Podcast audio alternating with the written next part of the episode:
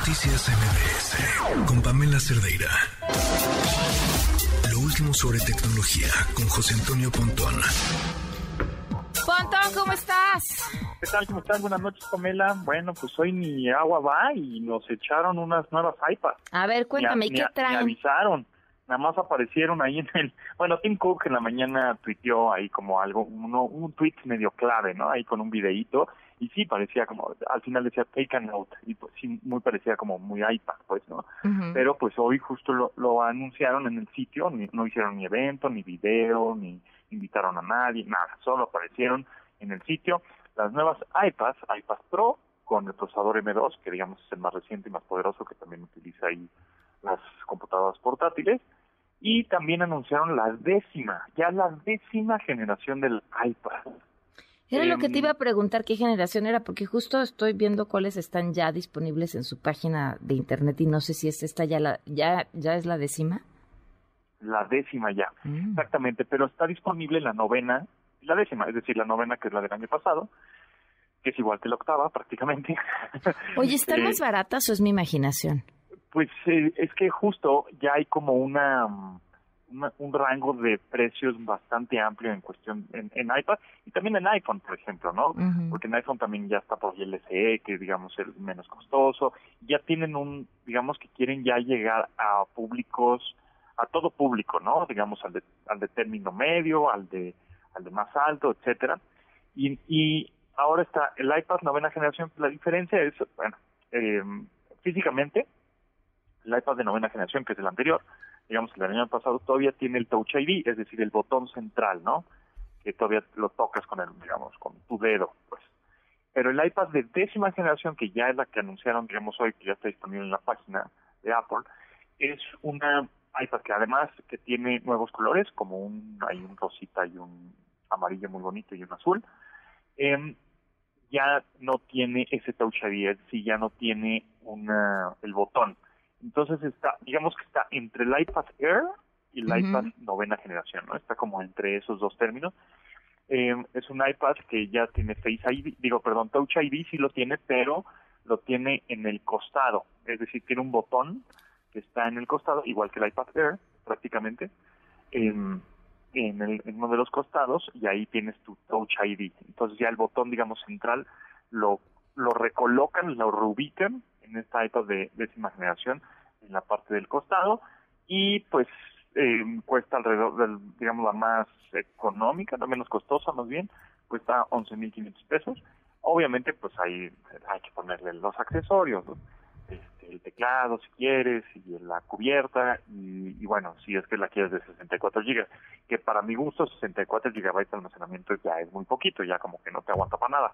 Entonces, por lo menos tendrías que irte por la de 256, porque cree que no hay de 128. O sea, o 64 o 256. Punto. Ok. Entonces, este gigabytes por, pues de almacenamiento. Y por otro lado, también anunciaron el iPad Pro este con este procesador M2, que ya es más poderoso para gente profesional, para editar video, fotografía en RAW, digamos, en, en crudo, en, en menos compresión, em, con sensores LIDAR, o sea, es decir, para un uso mucho más profesional, digamos, para em, pa- que, funcione como una inversión.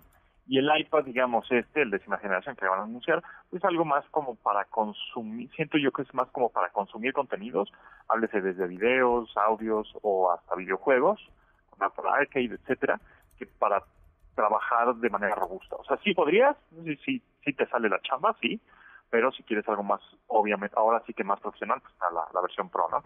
Eh, que también acaba de, de anunciarse. Y por otro lado, pues también se anunció un Apple TV Plus, una, un Apple TV, perdón, em, que pues como que hace mucho no anunciaban un Apple TV, pero este es un Apple TV 4K, Ok. el cual, bueno, pues... Eh, puedes Que lo único conectarlo- que hace de nuevo es que tus Apple TVs viejitos dejen de servir. Pues sí, sí, pero bueno, es, es un, ahora sí que ese mm, producto, pues es un poco más de nicho, creo yo, más específico de uso, porque pues ya con las Smart TVs, las televisiones inteligentes, tienes todas las apps de streaming que quieres ver, ¿no? Que generalmente se utiliza para eso el Apple TV. Digo, igual puedes jugar un poquito en el Apple Arcade y hacer algunos videojuegos ahí muy sencillos, pero generalmente es como para convertir em, tu, tu, tu televisor en smart, en todavía más smart, pero sí es como más específico este uso. Creo que lo que más llama la atención y para el uso común de las personas, pues es el nuevo iPad de colores décima generación, que está, está coqueto.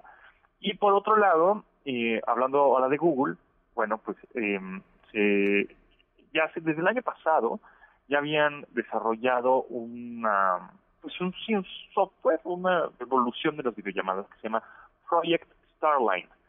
Project Starline ya apenas después de un año de desarrollo, ahora sí ya lo están implementando en este tipo de oficinas colaborativas, ¿no? WeWork y ese estilo, para empezar a probar esta, esta plataforma que efectivamente es la, la, evolución de la videollamada. ¿Qué quiere decir esto? Que tú cuando estás en un Zoom, en un, no sé, en una videollamada WhatsApp, en, en un StreamYard o lo que sea, pues estás viendo una persona eh, en un video, es decir, plano, en 2D.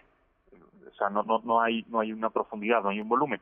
Sin embargo, con el Project eh, Starline es como que entras a una como una tipo cabina, como un asientito. no es como una cabina telefónica, pero más bien es como entras como una mesa y enfrente de ti hay una pantalla que se proyecta de manera holográfica a la persona que estás llamando.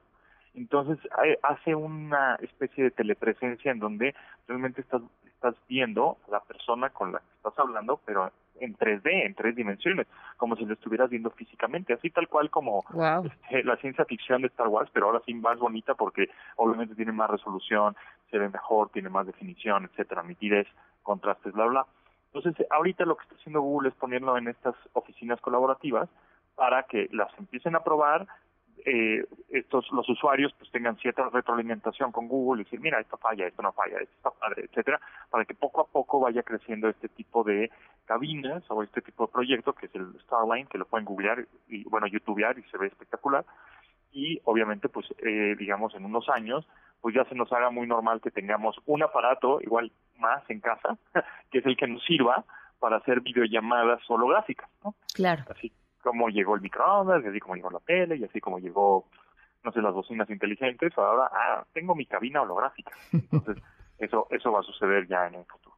Pues Pontón, como siempre, te agradecemos esta información y que te escuchen mañana en esta misma frecuencia a las 12 del día. Seguro que sí, muchas gracias Pamela, que estés muy bien. Gracias, un abrazo. Noticias MBS